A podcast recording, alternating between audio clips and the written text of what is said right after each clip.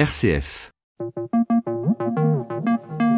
Le temps de le dire, Antoine Bélier.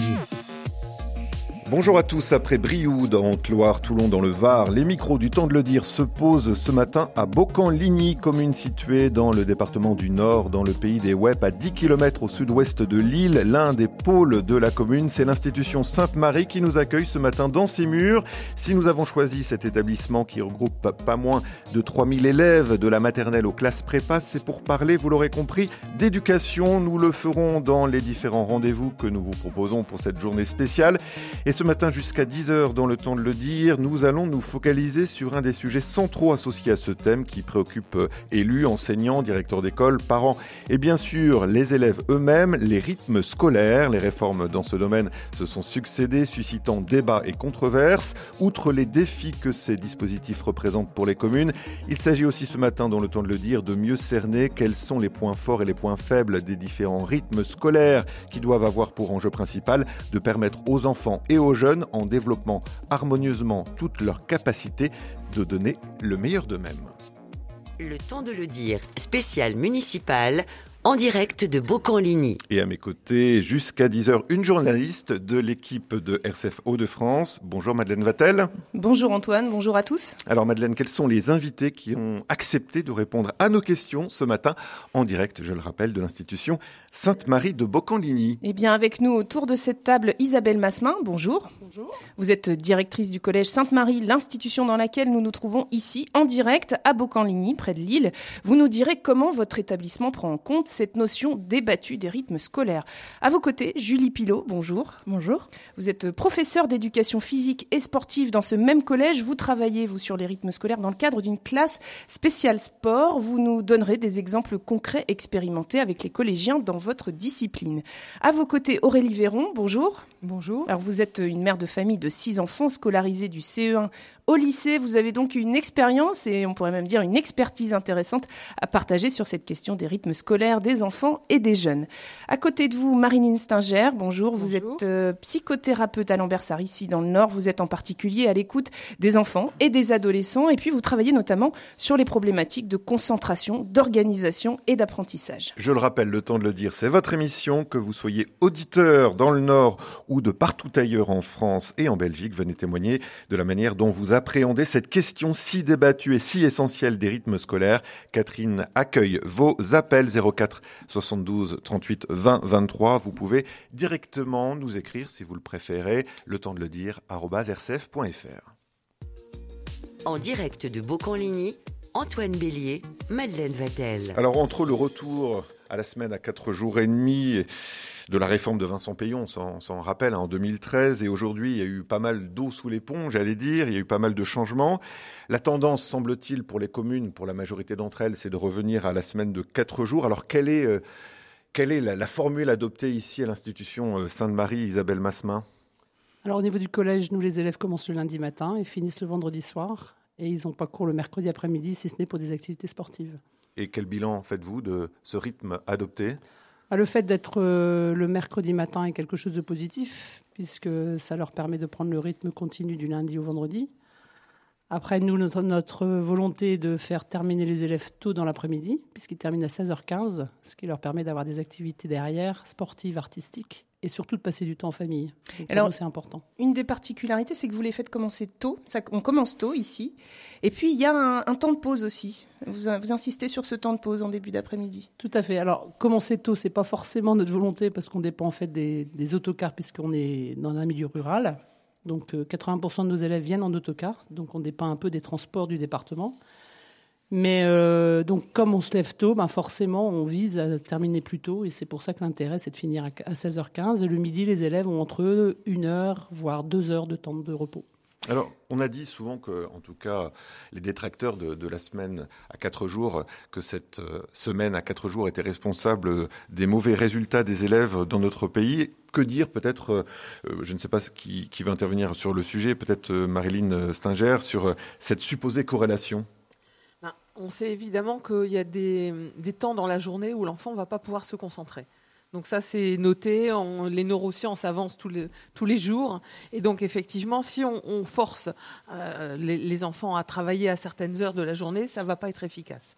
Donc, il va falloir mettre ça sur la table pour pouvoir répartir harmonieusement ces temps de travail. Mmh. Donc ça, je pense que c'est vraiment très important. Et puis, c'est aussi très corrélé aussi euh, avec le temps de sommeil.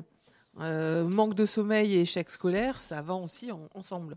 Donc là aussi, il va falloir se poser la question, euh, comme vous faites ici, ils, finissent tôt, euh, du coup le temps à la maison est important et on peut espérer qu'ils peuvent se coucher tôt pour pouvoir se lever tôt. Aurélie Véron, il me semble que vous avez, vous, expérimenté différents rythmes, en tout cas vos, enfants qui sont scolarisés, on, le rappelle, hein, du CE1 je crois jusqu'à quelle classe? Jusqu'au lycée? Oui, jusqu'en seconde. Tout ont, des rythmes différents, bien sûr. Alors vous avez une expertise du coup maintenant dans ce domaine?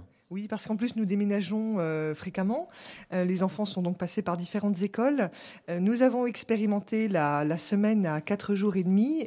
J'ai trouvé que c'était une catastrophe sur le, le, sommeil de mes enfants, sur le rythme des enfants.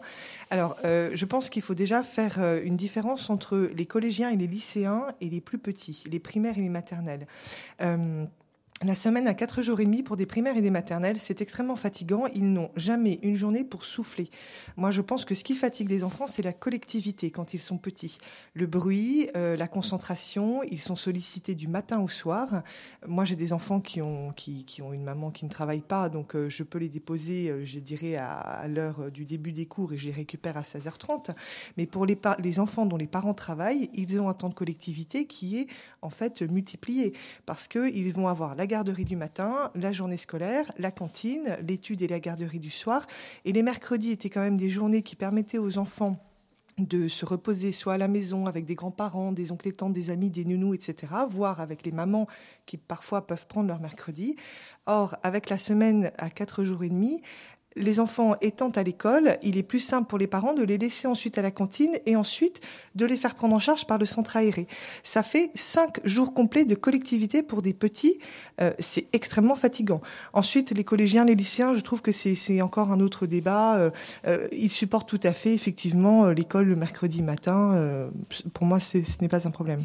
Alors, on sait que c'est quand même très débattu. On aimerait quand même comprendre ce qui fait finalement la, valeur de ces rythmes scolaire, soit quatre jours et demi, soit quatre jours. J'avoue que moi, j'ai du mal à, bien percevoir les, différences. Euh, vous en avez parlé un petit peu quand même, Aurélie, euh, Aurélie Véron.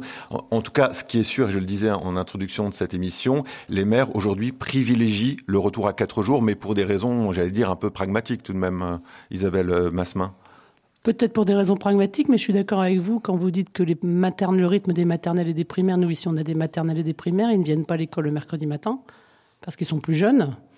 Euh, le souci avec les collégiens, les ados, c'est qu'ils ont un rythme biologique différent.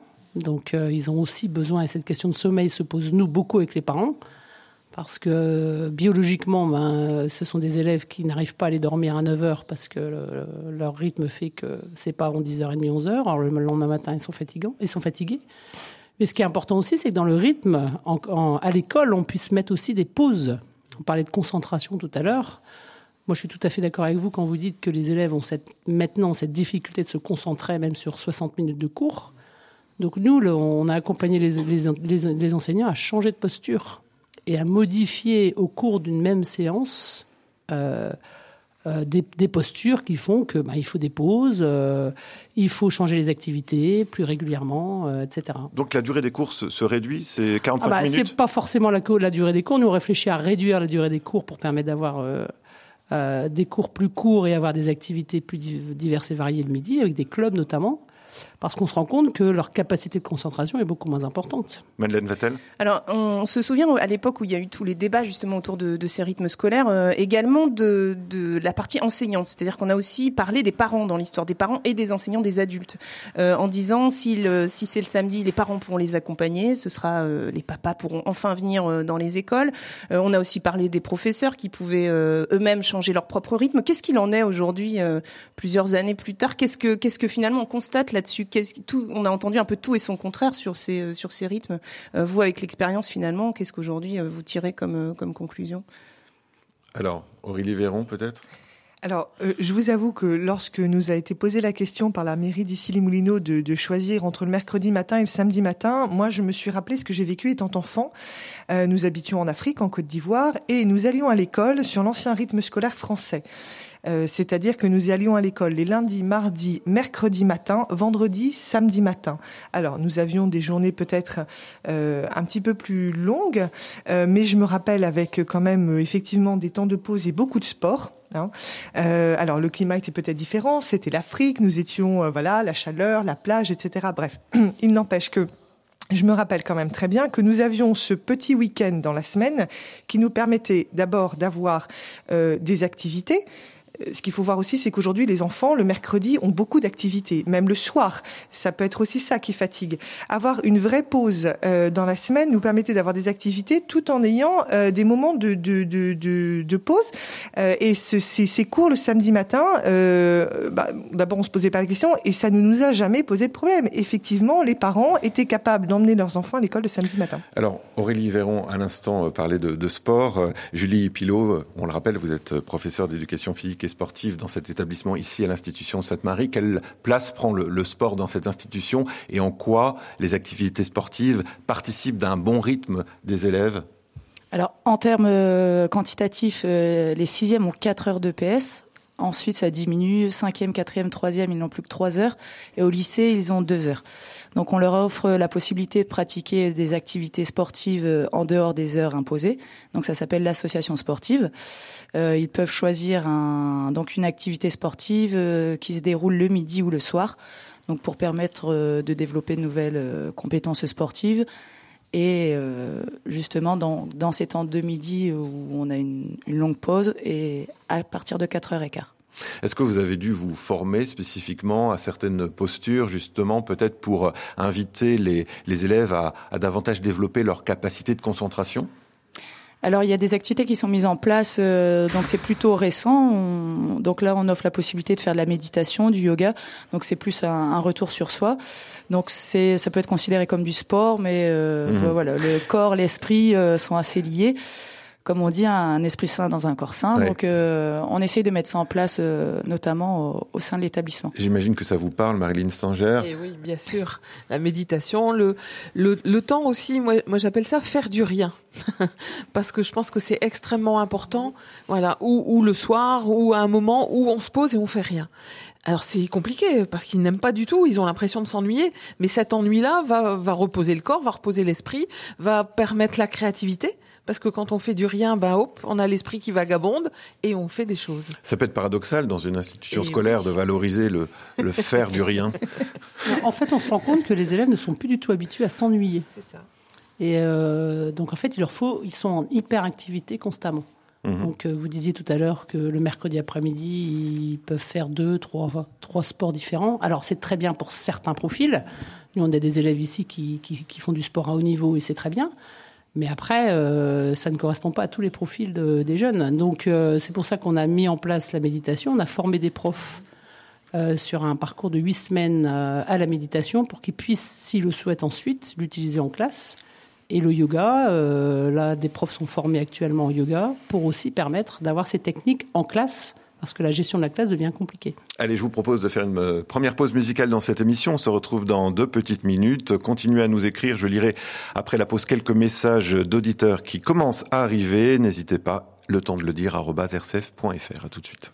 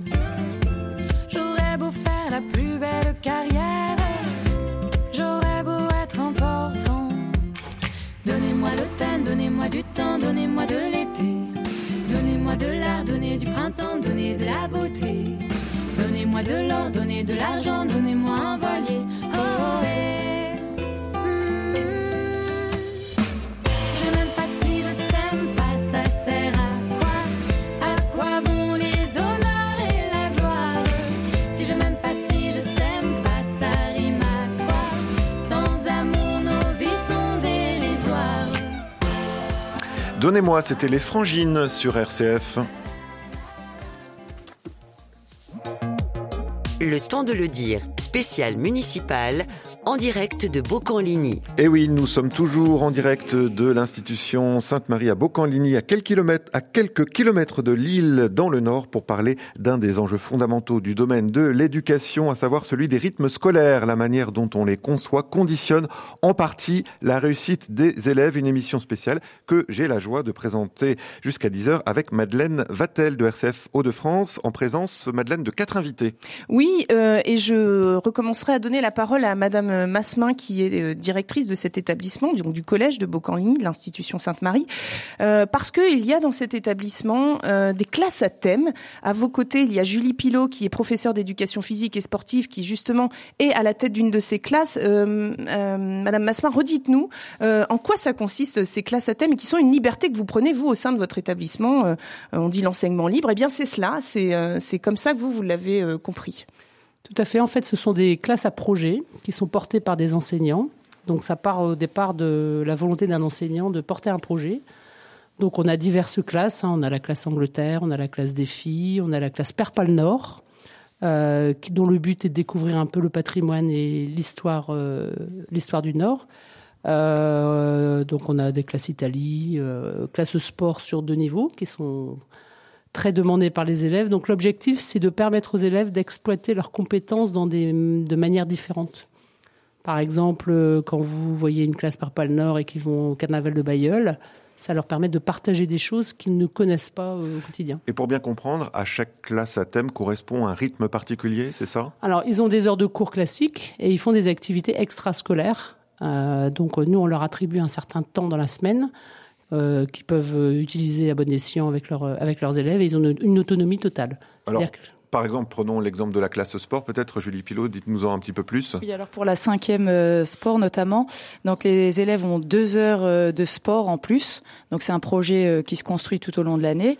Donc le but c'est de fédérer vraiment les enfants autour de cette passion commune qu'est le sport. Donc euh, au fil de l'année, il y a euh, des moments forts. Donc ça va être euh, des rencontres sportives euh, sur le mercredi après-midi par exemple, donc où les enfants se retrouvent à travers des compétitions extrascolaires. Tout au long de l'année, donc ils ont leurs trois heures de PS et on rajoute une heure d'association sportive et une heure donc de projet sport. Donc c'est l'occasion pour eux de découvrir de nouveaux sports. Donc selon les années, là cette année par exemple, ils découvriront euh, en fin d'année le sport, donc euh, le sport, le golf, sur trois heures euh, le jeudi après-midi. Donc trois heures sont consacrées tous les jeudis à la pratique du golf. Ils vont découvrir également la boxe cette année, le hockey subaquatique. Donc ça c'est vraiment de la découverte. À côté de ça, ils vont approfondir des sports collectifs, l'athlétisme, donc qui débouche sur des compétitions. Oui, et puis il faut dire aussi que le sport génère un certain nombre de valeurs. On aime bien dire ce terme-là, même s'il peut porter à controverse, mais en tout cas, euh, c'est un ensemble finalement. L'éducation est, est globale. Tout à fait. Alors euh, c'est vrai que quand on connaît cette classe, on voit l'évolution euh, au fil de l'année. On voit la solidarité, euh, le respect vraiment les uns envers des autres, euh, les, le respect euh, forcément de des valeurs de solidarité, fraternité. euh, Oui. Qui sont les valeurs mêmes du sport. Ça nous amène à- dire peut-être une chose, euh, Marilyn Stinger, c'est que la question des rythmes, c'est pas juste une question d'organisation. C'est ça. C'est une question de valeur parce qu'on on sait bien aussi que le sport va aider l'enfant dans l'estime de soi. Donc là aussi, ça va permettre à l'enfant de se dépasser.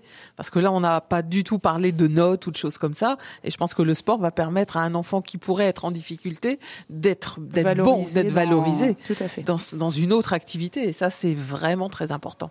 Alors dans les autres classes, pardon, vous avez parlé aussi euh, de la classe Perpal Nord. J'avais eu l'occasion de, de rencontrer euh, euh, Annie Demande qui s'en occupe depuis déjà plusieurs années, dont l'idée est que autour de nous, le patrimoine euh, révèle aussi des choses et peut nous permettre d'apprendre l'histoire, la géographie, on apprend par les pieds, on se déplace, on fait du vélo. C'est très structuré. C'est très structuré et en fait c'est très étonnant parce que les élèves au départ viennent en se demandant un petit peu ce que c'est. Donc ils ont au départ une petite réticence, contrairement au sport ou à la classe Angleterre. C'est un peu comme Bienvenue chez les Ch'tis. Euh, ils arrivent euh, sans trop vouloir y aller et en fait quand ils partent ils pleurent parce qu'ils partagent des moments qu'ils ne, en fait ne connaissent pas. Donc euh, on parlait de valeurs de partage mais aussi de de, de, de valeurs de découverte du patrimoine juste à côté de chez soi. Il ne s'agit pas d'aller au, au, bout de la France ou à l'étranger. Euh, on rencontre, euh, la classe Perpal Nord va par exemple à la rencontre de personnes âgées dans une EHPAD pour euh, chanter. Euh, voilà, ce sont mmh. des activités qui sont proches de nous et qui leur permettent de revenir un peu sur Terre, parce qu'avec leur téléphone portable, ils rêvent un peu de d'exotisme et en fait tout se passe juste à côté de chez nous et c'est ça la caractéristique de la classe Perpalna. Alors Aurélie Véron, il me semble que vos enfants ne sont pas scolarisés ici à l'institution Sainte-Marie, mais quand vous entendez ce qui vient d'être dit, ça vous invite peut-être à les déscolariser pour les mettre ici, non? C'est sûr que c'est tentant. Alors ils sont quand même dans un établissement où beaucoup de choses sont proposées aussi, les associations sportives, effectivement, euh, euh, des, des, classes théâtre, euh, des classes chorales. Alors ce sont d'autres activités, mais c'est vrai que je pense qu'aujourd'hui les, les établissements, les directeurs directeurs d'établissement euh, réfléchissent et cherchent effectivement des moyens vraiment pour, euh, pour, pour structurer les enfants. Je pense qu'il y a vraiment un regard d'ensemble qui est posé sur les enfants. Effectivement, je, de, de, plus en plus, on, on, ce n'est pas qu'on oublie les notes, mais on cherche à, ähm, à, à, à, élever les enfants, voilà, à faire des hommes et des femmes debout, bien structurés. J'aimerais, et... oui, j'aimerais quand même revenir à cette question des notes avec vous, Marilyn Singer.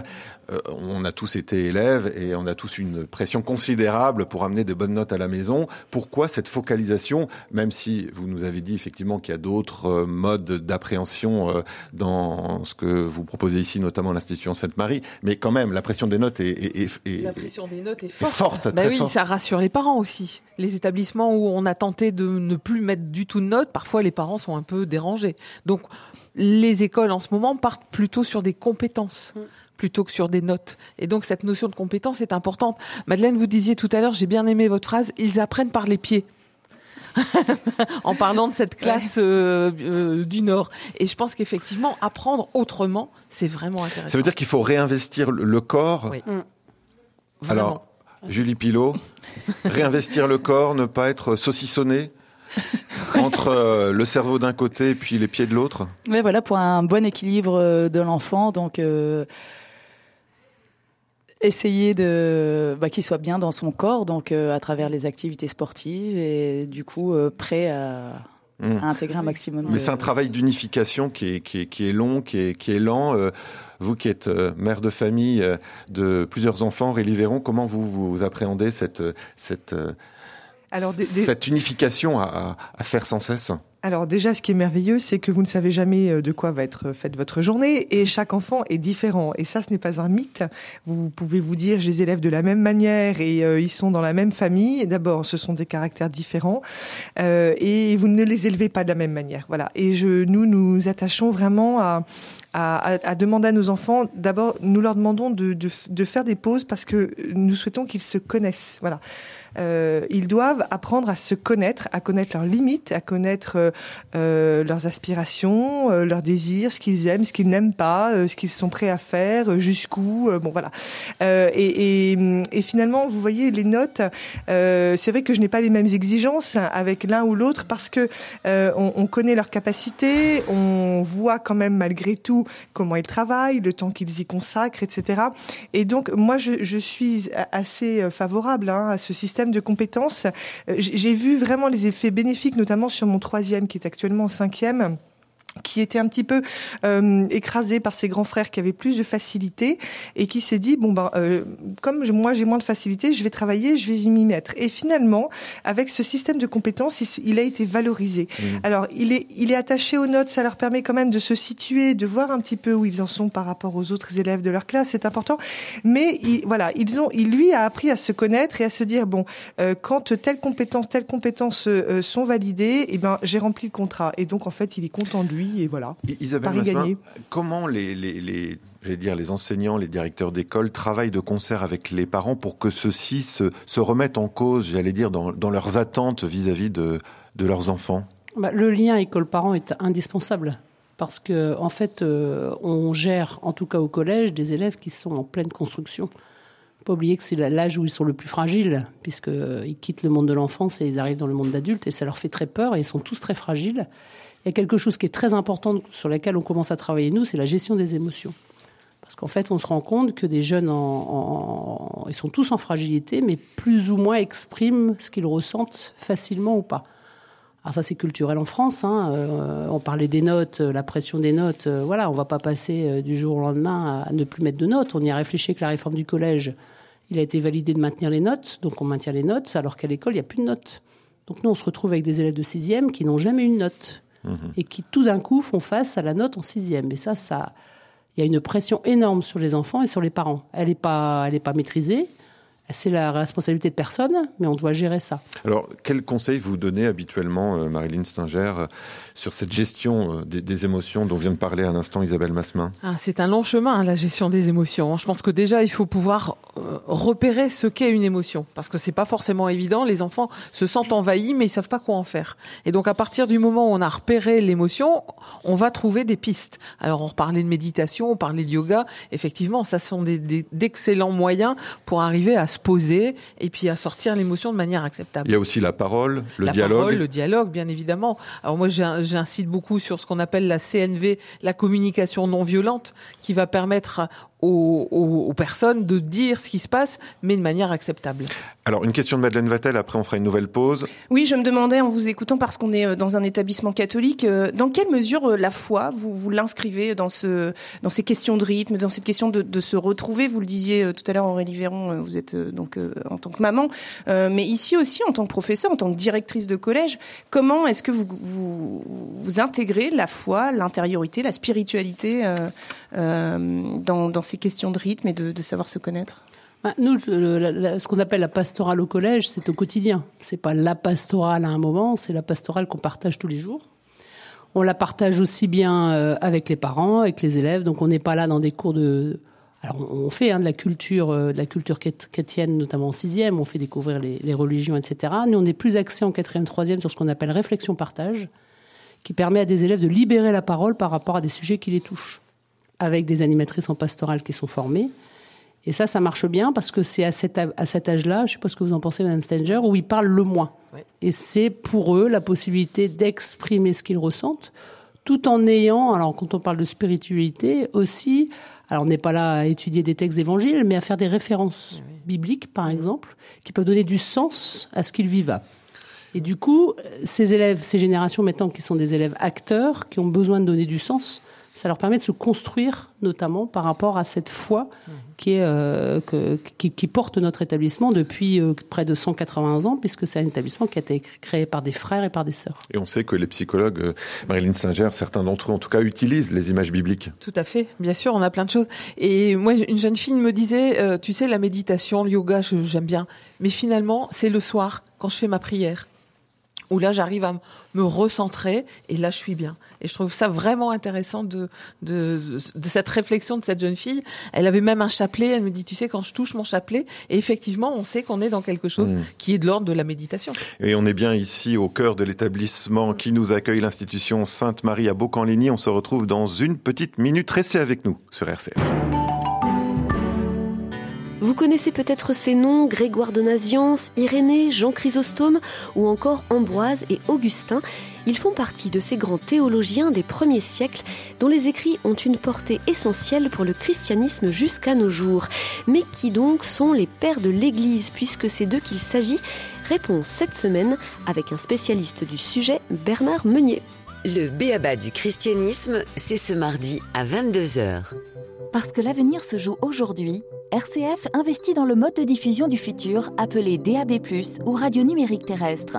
Que vous soyez à Nice, Lyon, Lille ou Strasbourg, vous pouvez déjà nous écouter en DAB+, avec un poste de radio compatible. Pour commander dès maintenant votre poste DAB+, appelez le service auditeur au 04 72 38 62 10. À l'occasion des élections municipales, RCF vous propose depuis plusieurs semaines une série d'émissions spéciales dans différentes villes de France. Après la Haute-Loire et le Var, c'est l'heure, dans le temps de le dire, en tout cas jusqu'à 10h et même plus, puisqu'il y a une émission de 12h30 à 14h tout à l'heure, eh bien de s'inviter dans le Nord et plus précisément à Beaucamp-Ligny, à 10 km de Lille. C'est un établissement scolaire renommé qui nous accueille, l'institution Sainte-Marie, pour évoquer une question débattue, celle des rythmes scolaires et plus largement, bien sûr, les questions d'éducation. Madeleine Vatel est toujours là à mes côtés pour questionner les quatre invités qui ont accepté de participer à cette émission. Oui, toujours. Et avec nous, Marilyn Stinger, donc psychothérapeute qui reçoit régulièrement enfants et adolescents euh, dans son cabinet à Lambersart. Euh, Aurélie Véron, mère de famille de six enfants, euh, tous scolarisés du CE1 au lycée.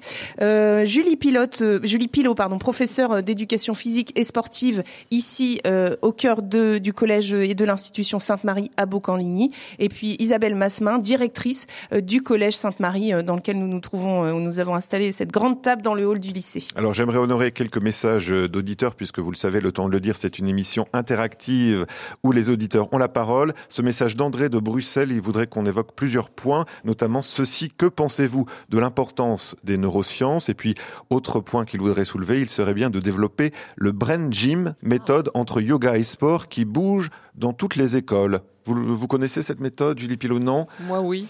Alors, Marilyn Singer, bah nous en un petit peu plus. C'est quoi le brain gym? Brain gym, c'est la gym du cerveau. Donc l'idée, c'est de faire travailler ensemble les deux hémisphères du cerveau, cerveau droit, cerveau gauche. Donc ça part de cette théorie, alors qui est pour certains controversés, hein, voilà, tous les avis vont pas toujours dans le même sens, qu'on aurait donc un hémisphère droit qui serait plutôt euh, sur la rêverie, l'imagination, et l'hémisphère gauche, la, la, justement la réflexion, les mathématiques. Et l'idée de la Brain Gym, c'est d'associer ces deux hémisphères. Mais on fait comment? Concrètement Ah, bah, je vous montrerai. parce que c'est pas nouveau l'histoire des deux cerveaux. Donc... Non, non, non. L'idée, c'est vraiment de faire, par exemple, vous voyez le, le, le 8 couché le fameux 8, mhm. mais le signe de l'infini.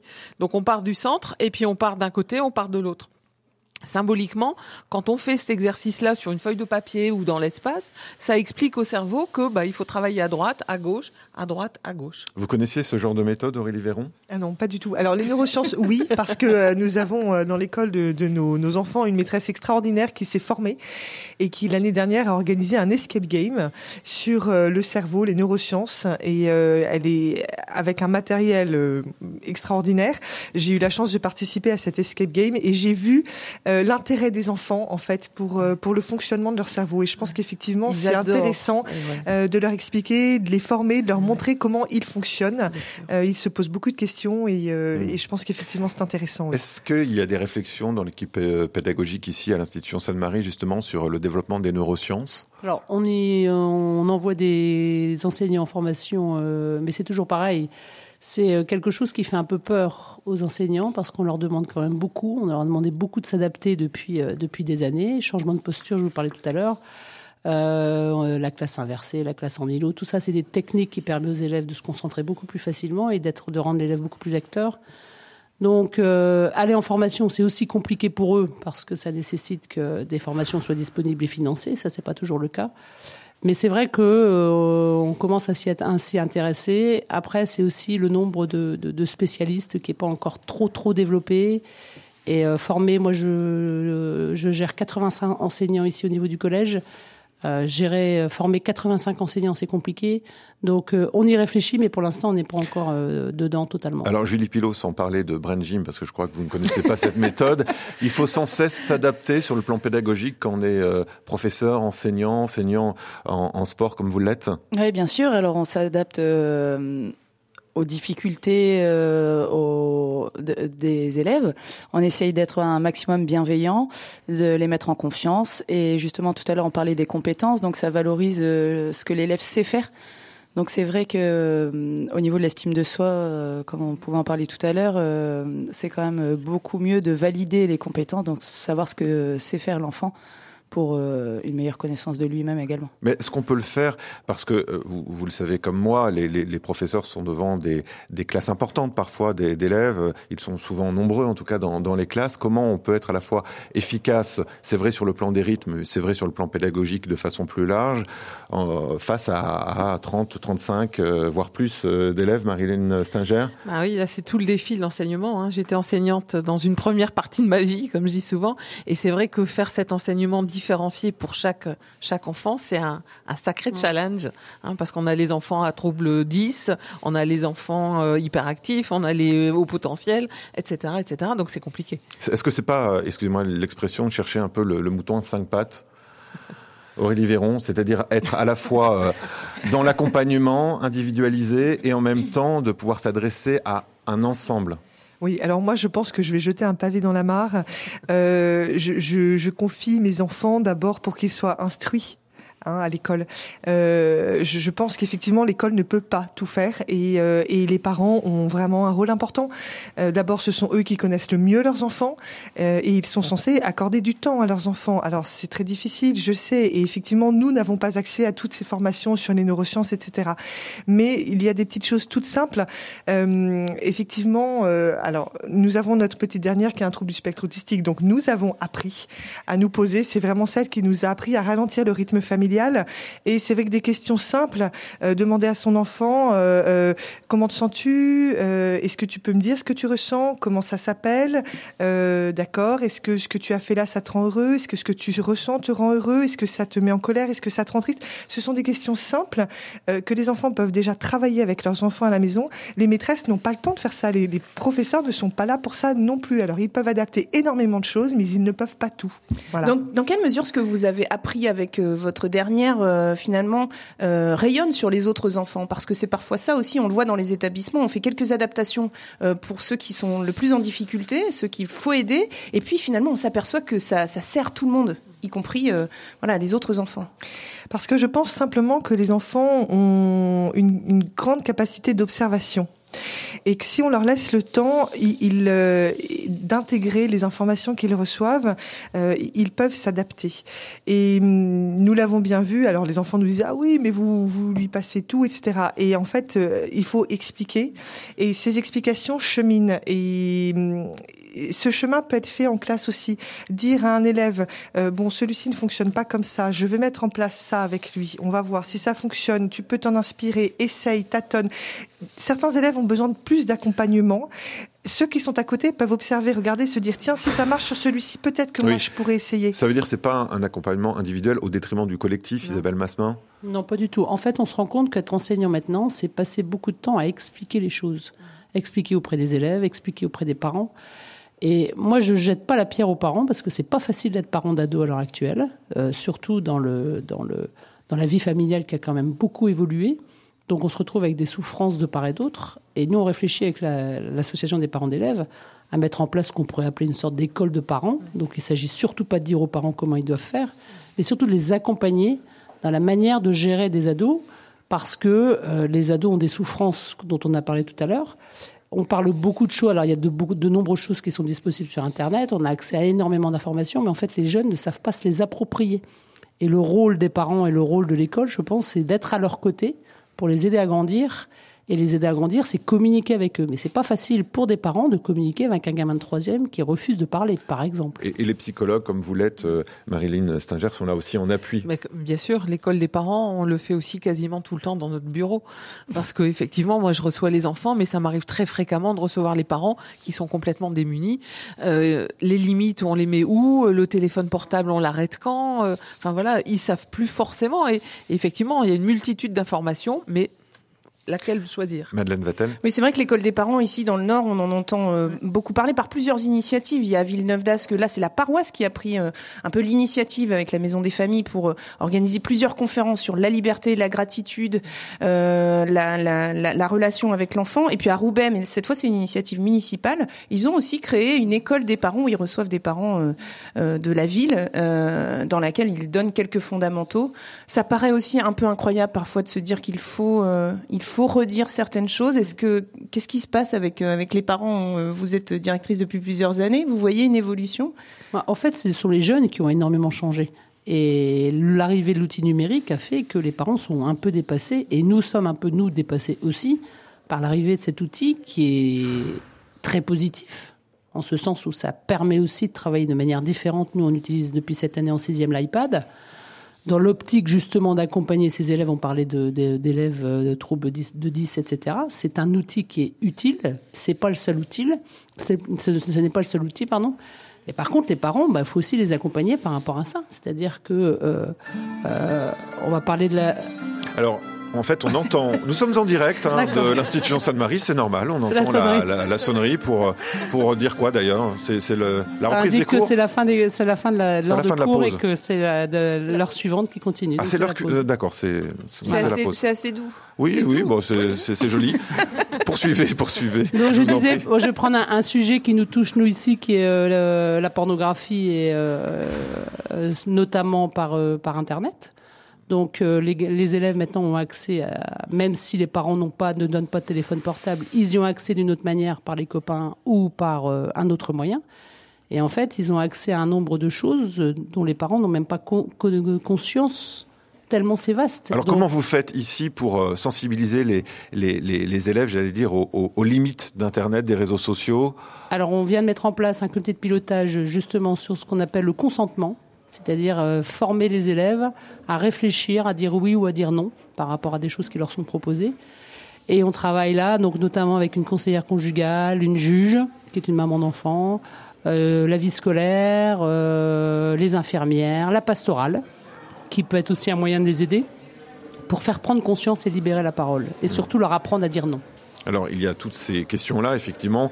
Euh, savoir dire non sur un, certain nombre de contenus auxquels les, élèves peuvent être confrontés. Et on peut parler aussi, puisque c'est un peu le sujet de cette émission, même si on a élargi euh, le thème, euh, sur, j'allais dire, la, résonance d'Internet sur les rythmes, le rythme des enfants. Aurélie Véron, vous, vous avez adopté quelle, quelle méthode chez vous, euh, avec vos, enfants Il y a un tiroir euh, fermé à clé dans lequel ils peuvent mettre euh, leur portable? Oui, tout à fait. Il y a plusieurs choses. Alors déjà, nous sommes des parents tyranniques puisqu'il n'y a pas de téléphone portable avant la seconde. Voilà. Euh, moi, j'ai expliqué à mes enfants que j'avais déjà suffisamment de choses à gérer, que je ne voulais pas gérer en plus des problèmes d'écran. Euh, ils n'ont pas d'iPad, euh, voilà. Donc euh, téléphone portable à partir de la seconde. Euh, euh, ordinateur, pardon, familial. Nous n'avons qu'un ordinateur, c'est le nôtre. Il est euh, en bas dans la salle à manger. Euh, donc euh, Internet euh, à côté de moi. Enfin, je, suis dans la même pièce que je surveille. Et les enfants rentrent de l'école, me donnent leur téléphone portable. Enfin, l'aîné en tout cas. Ensuite, devoirs, etc. Et nous avons une plage horaire. Alors, ils l'utilisent comme ils veulent, quand ils veulent. Ils ont une heure, une heure et demie pour utiliser leur téléphone le soir. Et de toute façon, à 21h, 21h30, le téléphone est au berceau. Et lorsque le téléphone n'est pas au berceau à l'heure dite, je ne répète pas 50 fois, c'est-à-dire que si je monte récupérer le portable, eh bien le lendemain, il part au bureau avec papa, ce téléphone. Et comme souvent papa oublie le téléphone au bureau, eh bien euh, notre aîné n'a pas son téléphone pendant 24-48 heures. Et je peux vous dire que ça sert de leçon. En général, le portable est au berceau à 21h. Marilyn Stinger, il y a des liens avérés, hein, on le sait, entre usage, j'allais dire, abusif euh, d'Internet et puis les manques de concentration. Bien sûr, carrément. Manque de concentration, euh, problème d'estime de soi aussi, parce que euh, le téléphone est aussi un outil qui peut servir de harcèlement. Et donc effectivement, ce genre de choses va venir euh, piquer la concentration, la confiance en soi. Enfin, ça peut être extrêmement dramatique pour l'enfant. L'émission, le temps de le dire, continue en direct jusqu'à 10h. Voici quelques, morceaux, quelques notes de musique pour poursuivre cette émission. Vous le voyez, il y a, du bruit autour de nous, c'est normal, on est en direct, c'est le temps de la pause, ici à l'institution Sainte-Marie. À tout de suite sur RCF dans 2-3 minutes.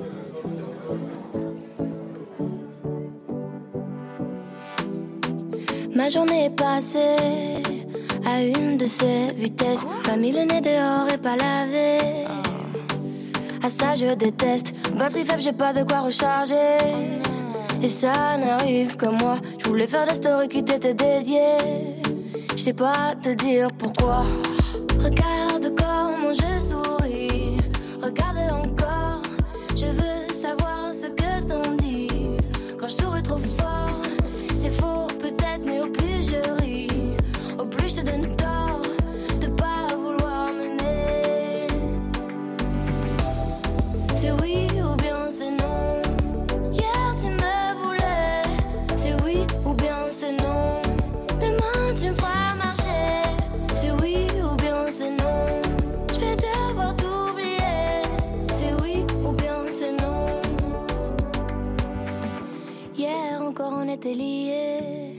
J'étais celle de tes rêves, celle qui comble tes nuits et la mariée. Faut dire que ce fut bref, ta nuit n'a duré qu'une seule soirée. Genre romantisme express, t'as pris le temps de venir mais pas de rester. Tu m'embrasses puis tu me laisses. Regarde.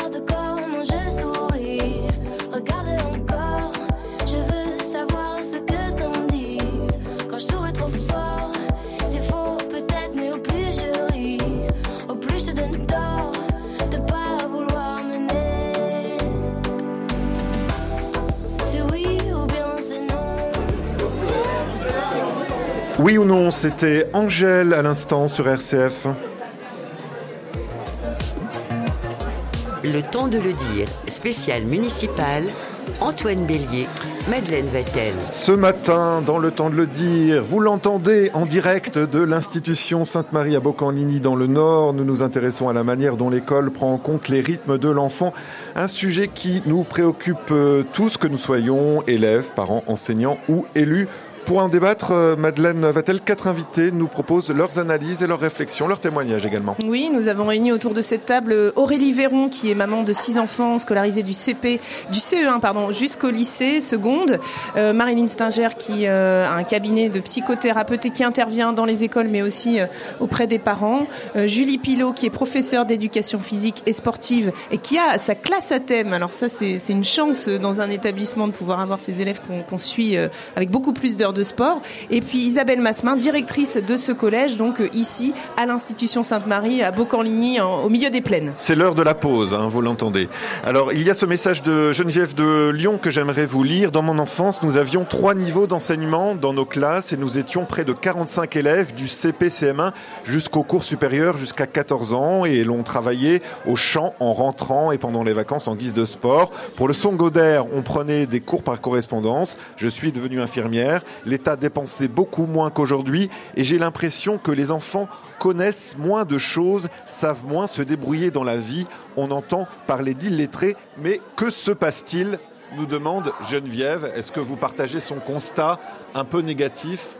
On peut l'avouer.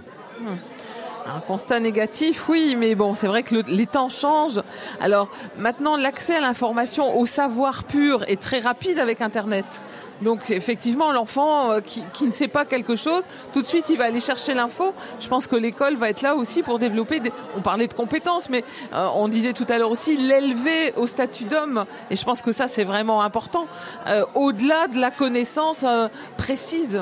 Donc je pense que ça, c'est quelque chose à mettre en avant très fortement. Oui, mais est-ce que l'esprit critique vient pas aussi de la culture générale? C'est-à-dire qu'on parle beaucoup de. Effectivement, on va avoir accès rapidement, mais malgré tout, est-ce qu'à un moment donné, pour, pour, pour faire la part des choses, il faut pas aussi avoir euh, son, son socle de, de connaissances socle de finalement Bien, bien sûr, Euh, pour raisonner, il faut des, des choses, des connaissances précises.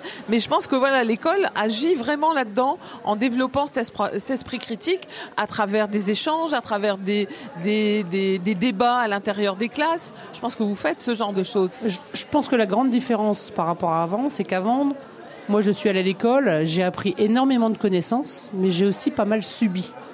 Des choses où j'avais le statut d'élève, où le système était que le prof, moi ce que j'appelle débiter son cours, c'est-à-dire il nous demandait de noter le titre, grand 1, petit 1, petit a, etc.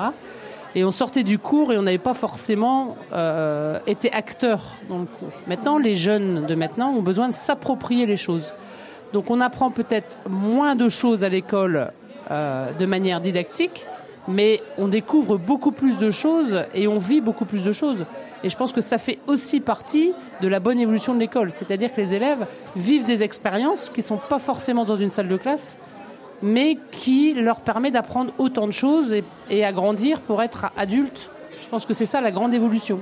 Alors, j'aimerais lire un autre message, celui de Geneviève. Non, je viens de le lire. Donc, celui de, de, de, je ne sais pas, j'ai pas le nom, donc c'est pas grave. Aurélie, on n'a qu'à dire. Non, Catherine, Catherine à Parnay, à côté de Saumur. Donc, euh, en 40 ans d'enseignement et suite à des formations sur les rythmes biologiques, on n'a jamais rien mis en application, ou du moins rien pu mettre en application. Le rythme des congés ne sont pas mieux adaptés. L'hiver nécessiterait trois semaines afin d'éviter les épidémies de janvier. Elle nous dit également, les élèves aujourd'hui ne sont jamais seuls, ils n'ont jamais le temps de se ressourcer. Alors, Julie Pilot, vous êtes d'accord avec ce constat? Alors effectivement, euh, par rapport au rythme scolaire euh, et le rythme des vacances, donc oui, euh, c'est connu. ça serait bien d'avoir trois semaines de pause l'hiver. Après, je pense que c'est au niveau politique, c'est pas possible d'être appliqué.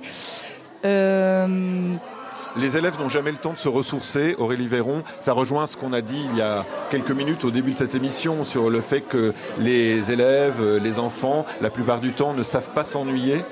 Oui, alors euh, moi j'ai des enfants dont la maman est paresseuse et qui a toujours été une grosse dormeuse. C'est-à-dire que moi au lycée, je rentrais euh, déjeuner à la maison et j'allais me coucher avant de repartir en cours. Et encore aujourd'hui, mon mari fait la même chose. Entre midi et deux, nous nous couchons 10 minutes sur notre lit, sur un canapé, sur un et nous encourageons nos enfants à le faire. Et je les encourage moi à s'ennuyer. Je leur dis tu t'ennuies, c'est très bien. Couche-toi, prends un bouquin, fais ce que tu veux.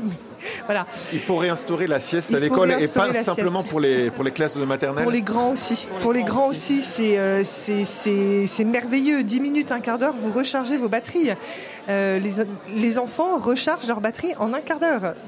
On le fait pour les petits, pourquoi ne pas le faire pour les grands? Voilà. Marilyn Saint-Jean Bah oui, alors si on refait un clin d'œil avec les neurosciences, les neurosciences disent mettre le cerveau en mode par défaut. On le met en mode off. Et là encore, des grandes découvertes ont été trouvées en flânant sous un pommier, paraît-il. Hein, la gravité, euh, voilà. Donc effectivement, en faisant ce genre de choses, le cerveau se, recharge, l'enfant physiquement se recharge et il est prêt pour repartir. Alors tout cela, bien sûr, ça peut paraître être euh, Isabelle Massemin des, des gadgets. En fait, c'est pas du tout des gadgets. C'est-à-dire que c'est lié à la question plus globale dont on parle depuis le début de cette émission, celle des rythmes scolaires également. Mais ce qui est visé, le but visé, c'est la réussite des, élèves. Donc c'est pour ça qu'il faut sans cesse réfléchir sur le plan pédagogique pour améliorer les choses. Tout à fait. En fait, est-ce que c'est véritablement la réussite? Moi, je dirais plutôt que c'est aider l'enfant à grandir pour devenir adulte. Et donc, euh, on parle de la sieste. Moi, je trouve que c'est si on pouvait généraliser la sieste. Alors le problème, c'est que le système aussi est un peu rigide. On a un nombre d'heures qui est imposé, on a des vacances scolaires qui sont imposées. Alors on en parle beaucoup. Euh, on n'a pas la main là-dessus. Simplement, on peut, dans l'organisation, quand je parlais de méditation tout à l'heure, nous on réfléchit à, un- à une pause lecture, on réfléchit à pourquoi pas une pause sieste, mais dans la classe, ce qu'on fait un peu avec la méditation. Voilà, là-dessus, on a, on a la main et on peut l'organiser. Après, il ne faut pas oublier que ce sont les enseignants qui sont devant les élèves et que c'est pas facile pour un enseignant de faire une pause euh, parce qu'on lui demande de faire une pause. Il faut aussi que lui s'approprie euh, et soit formé pour le faire. Parce que 30 élèves devant soi à qui on va dire mais on va faire la sieste, c'est pas gagné. Il y a peut-être des petits exercices euh, corporels Voilà, à, à tout faire. à fait. Madeleine Est-ce qu'il n'y a pas un tiraillement finalement entre une sorte de surenchère pédagogique, des nouveautés, euh, vous le disiez, la, la nécessité de se former, euh, et puis euh, cette espèce de simplicité qui fait qu'au fond, ce qui compte, c'est la relation à l'autre.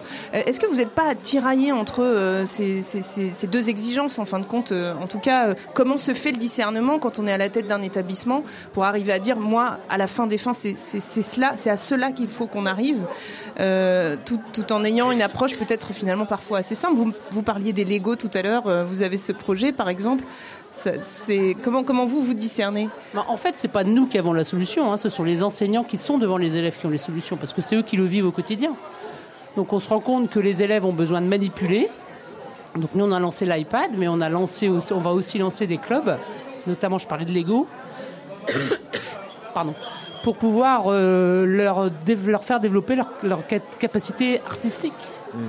Il nous reste euh, 1 minute 30, un peu moins avant la fin de cette émission. Donc je vais laisser la parole aux trois autres euh, invités. Isabelle Massemin, vous venez de parler, donc je vais laisser la parole à Julie Pilot, Aurélie Véron et Marilyn Stinger, peut-être pour réagir euh, en forme de conclusion de façon très rapide à cet enjeu de, ce que nous avons souligné il y a quelques instants, à savoir faire grandir les élèves. Ça, c'est votre préoccupation, faire grandir plutôt que faire réussir, Julie Pilot? Oui, tout à fait, faire grandir et du coup leur proposer une multitude de possibilités où chacun justement s'y retrouvera, donc que ce soit dans les activités sportives proposées le midi ou les activités euh, donc plus de repos, de méditation.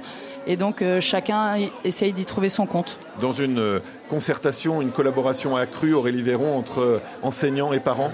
Oui, alors je pense que les parents doivent se faire confiance et doivent faire confiance aux équipes pédagogiques qui finalement voient beaucoup leurs enfants et les connaissent dans un autre cadre. Oui. Marilyn Singer? Oui, et moi je rajoutais, l'enfant doit se faire confiance. Et ça, c'est vraiment très très important à développer dès, dès, dès la maternelle, quoi.